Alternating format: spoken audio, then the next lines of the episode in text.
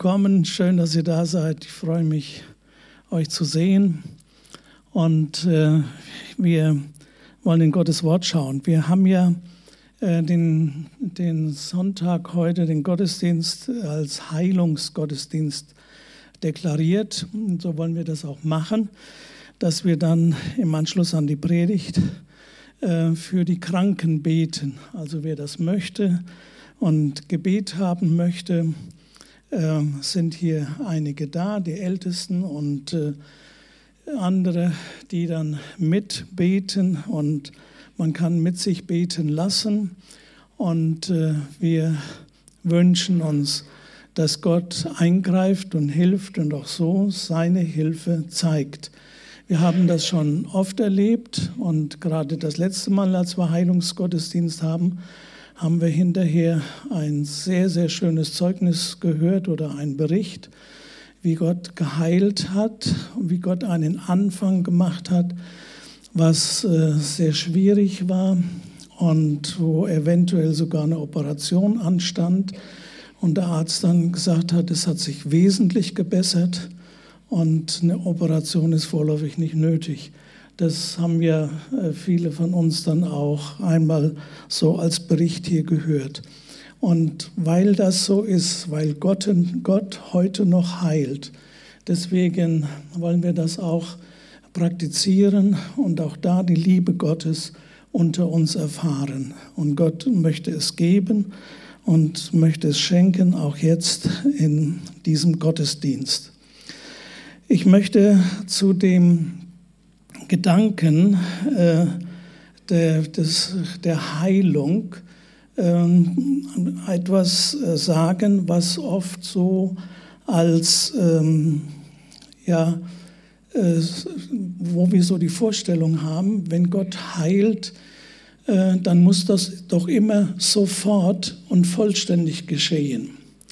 Wir haben ja eben von Esther das gehört und es war ja bewegend, wie Esther das erzählt hat, eben wie sie hier Gott gedankt hat und äh, Gott angebetet hat mit ihren Liedern und beim ersten Lied und wie dann tatsächlich äh, plötzlich und schlagartig, was sie bisher so nicht erlebt hat, äh, Gott geheilt hat.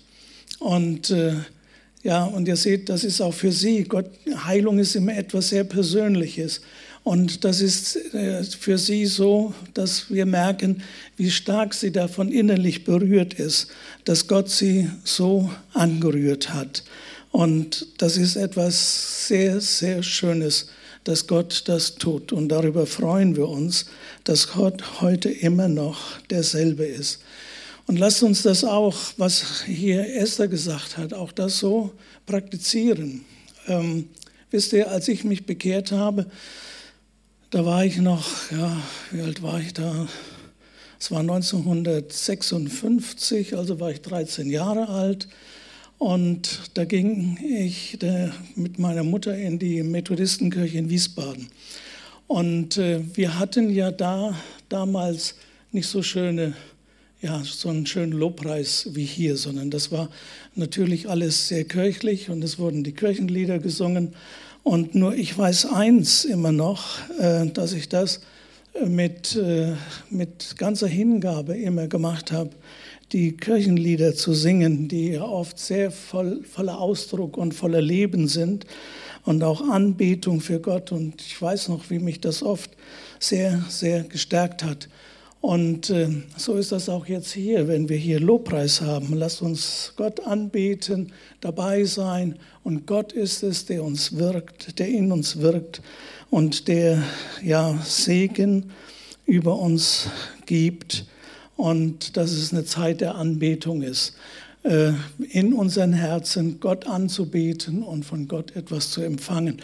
Das ist etwas ganz, ganz Wunderbares. Ja, ich freue mich, dass das hier so ist und dass ich auch hier im Lobpreis natürlich sehr, sehr häufig das erlebe. Auch manchmal laufen mir auch die Tränen, wenn ich äh, das ein oder andere Lied singe oder in einer bestimmten Situation bin. Gott ist da, der uns berührt und dafür danken wir ihm von ganzem Herzen. Aber äh, dieser Gedanke dass Gott immer, wenn er heilt, immer sofort heilt und äh, das ähm, äh, ja, sofort geschehen soll. Äh, das, ähm, da, da, möchte ich doch zumindest mal, äh, ja, dass wir den, den unseren Maßstab nicht zu hoch hängen und äh, meinen, also ich muss jetzt, wenn ich bete oder jemand für mich betet, dann muss das sofort alles gleich heil und gesund sein, so wie man das in den Evangelien liest. Ja, bei Jesus war das meistens so. Wenn er geheilt hat, die Leute, die waren gesund, die liefen los. Die, der, der Kranke am Teich Bethesda, der 38 Jahre krank war, Jesus sagt zu ihm, geh, nimm dein, deine Matte, auf der er da lag, und geh nach Hause. Und der Mann stand auf und ging nach Hause. Das sind natürlich äh, gewaltige Dinge, die der Sohn Gottes gedacht, getan hat. Aber wir müssen uns immer äh, vor Augen halten, als Jesus auf der Erde war, dann tat er außergewöhnliche Zeichen und Wunder und außergewöhnliche Heilungen und sehr ähm, spontane und plötzliche Heilungen. Wir müssen bedenken, er war der Sohn Gottes, der auf dieser Erde war. Und die Wunder, die Jesus tat, die dienten nicht nur dazu, in seiner Barmherzigkeit Menschen zu helfen, sondern sie dienten dazu, sie sollten Zeichen dafür sein, dass der Messias kommt und dass der Messias da ist. Und deswegen waren die Wunder Jesu auch so, so außergewöhnlich und damit die Menschen durch diese Zeichen sehen sollten, der Messias ist da, der Erlöser ist da, Christus ist gekommen. Das lesen wir ganz eindeutig im Johannesevangelium. Da ist ja eigentlich nicht von Wundern die Rede, sondern da heißt es immer, äh, diese Zeichen tat Jesus, damit die Menschen erkennen sollten, der Messias, der Heiland, der Retter ist da, der Sohn Gottes ist auf die Erde gekommen. Das ist das, ähm, was äh, ja, der Auftrag Jesu war und wo Gott ihn auch dafür äh, ausgestattet hat. Ihr wisst, Johannes der Täufer, als er im Gefängnis war, der hat ja sein, seine Jünger von Johannes der Täufer dazu Jesus geschickt und hat gefragt, ja, bist du jetzt wirklich der, der da kommen soll, der Messias, oder sollen wir auf einen anderen warten? Also das können wir verstehen. Johannes der Täufer, der von Jesus geredet hat, der saß jetzt im Gefängnis. Und Jesus kam und hat ihn nicht aus dem Gefängnis rausgeholt, sondern er war dort und äh, er hörte nur von weitem, was Jesus äh, getan hat und dass Jesus da war. Und das war natürlich ja, kann man verstehen, dass der Johannes dann dachte, ja, wo ist jetzt die Macht oder die Größe Jesu oder des Messias, dass ich jetzt hier im Gefängnis sein muss. Und ähm, dann sagt Jesus zu den Leuten, zu den Jüngern des Johannes, ähm, sagt Johannes wieder, was ihr hört und seht. Blinde sehen und Lahme gehen, Aussätzige werden rein und Taube hören, Tote stehen auf und Armen wird das Evangelium gepredigt. Das war die Weissagung, wenn der Messias kommt, dass dann außergewöhnliche Dinge geschehen werden. So stand das im Alten Testament. Und so geschah es mit Jesus. Und selbst der Nikodemus, der einmal in der Nacht zu Jesus kam, ein Pharisäer und der ein Oberer der Juden war, er erklärte, Meister, wir wissen, dass du bist ein Lehrer von Gott gekommen, denn niemand kann die Zeichen tun, die du tust, es sei denn Gott mit ihm. Ja, also damit, äh, das war ein ein Erkennungsmerkmal des Sohnes Gottes auf dieser Erde, dass die Menschen das begreifen sollten. Der, der, der Sohn Gottes war auf der Erde. Und sein Ziel war nicht nur Wunder zu tun, sondern nachher am Kreuz für uns zu sterben und Sünde auf sich zu nehmen, unsere Schuld, für unsere Schuld zu bezahlen. Ja, und deswegen, wenn wir heute hier beten und einer für den anderen betet, auch hier vorne, also, ähm, also denkt dran, hier steht nicht Jesus jeweils vor euch. Ja, aber Jesus ist immer noch der, der heilt. Und Jesus tut das ganz plötzlich, das haben wir von der Esther gehört heute, es ist hervorragend, das passt hier so richtig in die Predigt rein. Ich hatte das schon die Woche so gedacht, dass ich in der Art predigen werde. Und jetzt hören wir das regelrecht so als Zeugnis. Gott heilt und schlagartig, unmittelbar. Und ähm, sie ist so bewegt davon. Und andere Dinge sind, die wir erleben, dass ein Anfang ist bei Heilung. Dass das ein, ein Anfang ist, dass Gott etwas tut und dass Gott heilt und dass das vorangeht und dass sich das Blatt bei dem Kranken wendet und dass Gott tatsächlich Heilung gibt und dass der Arzt bestätigen kann, es ist besser geworden und eine Operation ist nicht notwendig. Und ist das nicht wunderbar? Das sind doch Wunder Gottes, die man, die man normal ja nicht erwartet. Und es gibt also der, im Neuen Testament tatsächlich zumindest zwei Begebenheiten, wo auch bei Jesus nicht die Menschen sofort und schlagartig gesund geworden sind. Da ist einmal äh, die, die Geschichte von den zehn Aussätzigen. Ihr kennt die vielleicht. Die Aussätzigen, die waren ja äh, von den anderen, äh, waren die distanziert und, ähm, und da waren zehn und die sahen, dass Jesus vorüberging, war wohl ein Stück weg und sie schrien und sie riefen, Jesus, du Sohn Davids, erbarme dich unser. Und Jesus hört die und sieht die und er hat Erbarmen mit ihnen. Als er sie sah, heißt es, sprach er zu ihnen, geht hin und zeigt euch den Priestern. Und es geschah, als sie hingingen, da wurden sie rein, also rein von ihrem Aussatz. Sie waren also nicht schlagartig, als Jesus sagte, geht hin, waren sie gesund und sie gingen los sondern während sie zu den, sie mussten nach Jerusalem gehen, denn ein Aussätziger, das musste durch Priester bestätigt werden, weil ein Aussätziger geheilt war.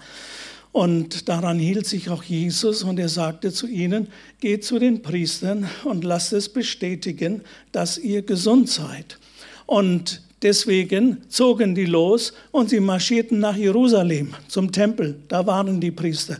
Und während sie gingen, wurden sie gesund. Halleluja. Geschwister, während wir gehen und dem Wort Gottes gehören, gehorchen und Gott vertrauen, werden wir gesund. Das gilt auch uns heute. So ist der, der wunderbare Herr. Und äh, dann einer von denen, der kehrte ja dann um, erst einmal, der, der merkt, als er lief, er ist gesund geworden, dreht er um und dankt Jesus.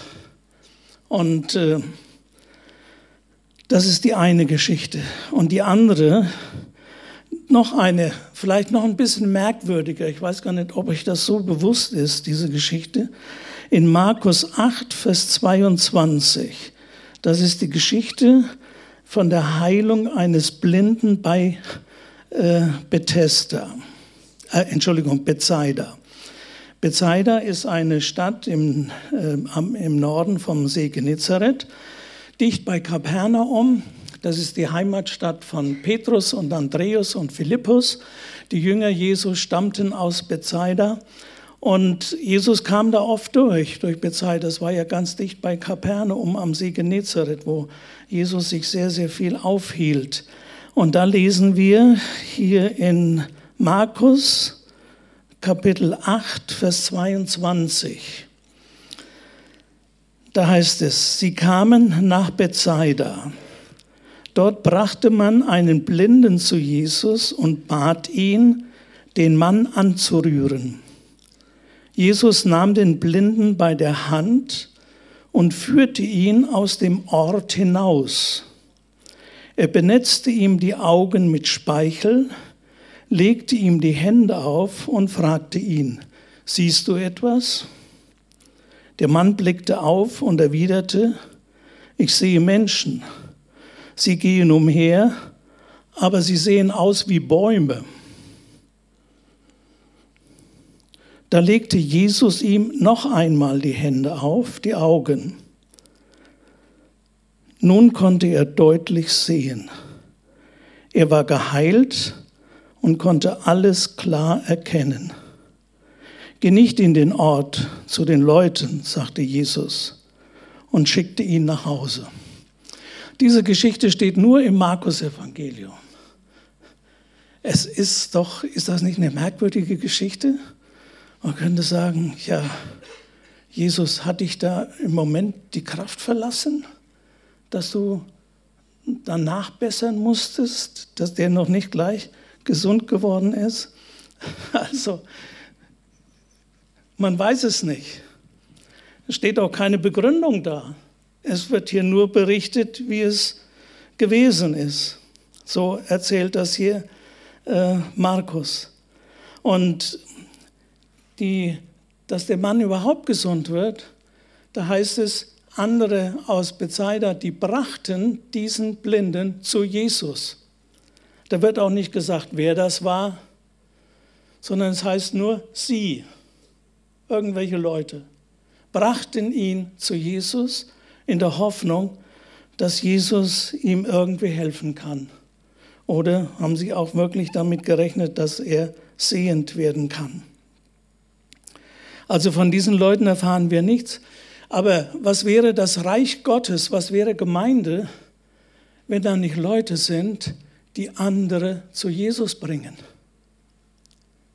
Wenn, nur so mal nebenbei, wenn das nicht gewesen wäre und die Leute diesen Mann nicht zu Jesus gebracht hätten,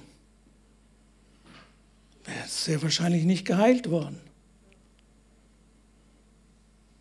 Wir sehen, wie wichtig das ist, dass wir für Menschen beten, dass wir Menschen auf dem Herzen haben, aus deiner Nachbarschaft, deine Verwandtschaft, deine Freunde, mit deinen Arbeitskollegen, mit denen du zu tun hast, dass du für sie betest und dass du hin und wieder zu ihnen etwas sagst vom Reich Gottes oder von Jesus oder von deinem Glauben oder was auch immer. Auf jeden Fall, dass da eine Beziehung entsteht sodass der, der Blinde mit den Leuten dann tatsächlich zu Jesus geht. Wir brauchen solche Leute. Gott braucht in seinem Reich Menschen, die die Not des anderen sehen, die anpacken, die etwas unternehmen. Menschen durch Gebet, Wort und Tat zu Jesus bringen. Wollen wir solche sein? Wollen wir uns von Gott dazu gebrauchen lassen? So wie wir das hier sehen. Und dann heißt es, Jesus nahm den Blinden an der Hand und führte ihn hinaus vor das Dorf. Eigenartig. Er lässt die, diese Leute stehen, nimmt den Blinden an der Hand und führt ihn und geht mit ihm durch Bethsaida hindurch aus dem Ort hinaus, wo er mit dem Blinden ganz alleine ist. Es ist vielleicht nur noch seine Jünger dabei, die Jünger Jesu. Denn der Markus, der hat das ja mitgekriegt. Das heißt, der Markus, der hat das sehr wahrscheinlich von Petrus gehört. Man sagt ja, der Markus hat ja den Petrus später nachher begleitet. Und äh, die Geschichte hat er sehr wahrscheinlich von dem Petrus immer wieder gehört, dass Petrus das erzählt hat, was Jesus da in Bethsaida mit diesem Blinden getan hat. Und seht ihr, Jesus nimmt den Blinden an der Hand. Jetzt gehen die da. Es wird nicht gesagt, was die gesprochen haben. Ob Jesus ihn gefragt hat, hast du schon mal gesehen, bist du blind geworden durch irgendeine Krankheit? Oder bist du von Geburt an blind? Es sieht ja fast so aus, dass er wohl durch eine Krankheit blind geworden war. Denn er sagt, ich sehe Menschen wie Bäume. Also er wusste, das, was er da sieht, sind keine Bäume, sondern das sollen Menschen sein. Also äh, er war dort äh, ja so, dass Jesus mit diesem Mann ihn an der Hand nimmt und mit ihm geht. Geschwister, Freunde, Jesus will uns an die Hand nehmen. Jesus möchte ein inniges Verhältnis zu uns haben. Er möchte Gemeinschaft mit uns haben. Das ist etwas ganz, ganz Wunderbares. Heilung und Heilerfahren ist etwas ganz Privates. Da braucht es keine Zuschauer, da braucht es keine großartigen Reden, sondern einfach nur Zuwendung von Jesus. Und Jesus wendet sich immer den Einzelnen zu, eben den zehn, Aus, den zehn Aussätzigen dort oder dem Mann am Teich Bethesda. Dem Einzelnen hat er sich zugewandt. Und Sie sehen wir vieles. Auch der, der Blinde bei Jericho, der Bartimäus, äh, der war ja ein ganz anderer Typ. Der, von dem heißt es, als er hörte, dass Jesus vorübergeht, da schrie er ganz laut, Jesus, Sohn Davids, erbarme dich meiner. Und der Blinde schrie und schrie. Und dann dreht sich Jesus um und sagt, komm her. Und dann bringen Leute den Blinden zu Jesus und heilen den und Jesus heilt den Bartimäus. Bei dem hier, andere bringen ihn zu Jesus und ja, Jesus wendet sich auch ihm ganz persönlich zu. Es geht um jeden Mann, um jede Frau. Es geht um jeden Jungen, um jeden Alten unter uns. Und zwar ganz persönlich. Ja, und dann kommt noch etwas, was uns sehr ungewöhnlich ist. Es steht hier, Jesus nahm Spucke und äh, strich es auf seine Augen. Also das ist noch sehr äh, ja, angepasst übersetzt. Es heißt also im griechischen Text, ich habe da nachgeguckt tatsächlich, da steht, er spuckte ihm in die Augen. Uiuiui. Ui, ui. also, es war nicht so sanft, wie das hier eigentlich steht. Für uns ist sanft, er tat Speichel auf seine Augen. Also, es ist doch eigenartig. Und Jesus, naja, er hat ihm dann die Spucke wieder weggewischt, sehr wahrscheinlich. Ja. Er legte ihm die Hand auf und dann fragt er ihn, siehst du was? Und dann sagt er, ja, ich sehe Menschen wie Bäume. Ja, und dann muss Jesus, legt er ihm noch einmal die Hände auf. Und jetzt legt er ihm die Hände auf die Augen. So steht das hier. Ja, er legte ihm die Hände auf die Augen und nun konnte er deutlich sehen. Er war geheilt und konnte alles klar sehen. Also hier sehen wir nicht eine spontane Heilung mit einmaligem Gebet Jesu, sondern Jesus musste bei dem Mann zweimal eingreifen, bis er wirklich sah. Deswegen hab Hoffnung, wenn, wenn, wenn Gott dich anrührt dann, und, und du spürst, ja, es geht mir schon wesentlich besser, dann sei dankbar, danke Gott. Und wenn es noch nicht ganz weg ist, die Krankheit oder die Gebrechen, die du hast, Vertrau weiter Gott. Gott wirkt weiter. Gott ist bei dir. Gott ist da. Gott möchte dir äh, Heilung geben in, äh, in vollständiger Weise. Lassen wir uns da nicht äh, entmutigen, wenn Heilung nicht sofort eintritt. Lassen wir Gott weiter wirken. Beten wir weiter. Bet, bleiben wir an Gott dran. Werden uns eventuell Hindernisse für Heilung bewusst, dass wir bestimmte Sünden nicht lassen wollen oder lassen können. Oder auch äh, schlimm ist es, was Heilung hindert, wenn wir Groll oder Bitterkeit gegen Menschen haben. Lasst uns das überwinden und unsere Herzen öffnen für Vergebung, für die Vergebung Gottes, dass er, dass wir die Vergebung Gottes erleben und auch andere, anderen vergeben können, auch die, an uns schuldig geworden sind. dann lasst uns da weiter Gott an uns arbeiten, dass unsere Herzen heil werden. Nicht nur der Körper, sondern dass auch unser Innerstes heil wird. Dass alles das, was da noch so, so sind, vielleicht aus, aus der Kindheit oder aus irgendwelchen Dingen oder was uns passiert ist, dass wir das vor Gott bringen und immer wieder sagen, Herr, heile auch du heile mich, Herr, dass ich da nicht immer dran denken muss oder dass das nicht in bestimmten Situationen immer wieder hochkommt. Herr, ich möchte ganz heil sein, auch in meiner Seele, in meinen Gedanken, in meinem Unterbewusstsein. Komm mit deiner heilenden Kraft. Geschwister, Freunde, es geht nicht nur darum, dass Gott unseren Körper heilt, sondern auch, dass unsere Seele gesund wird, unser Innerstes gesund wird. Lasst uns und dann deshalb vielleicht unsere Vergangenheit neu bedenken und beten und flehen, dass wir mit Gottes Hilfe Sünde überwinden, bereit zur Vergebung werden und unsere Seele gesund wird. Wir brauchen Heilung der Seele und des Leibes. Das will Jesus uns schenken.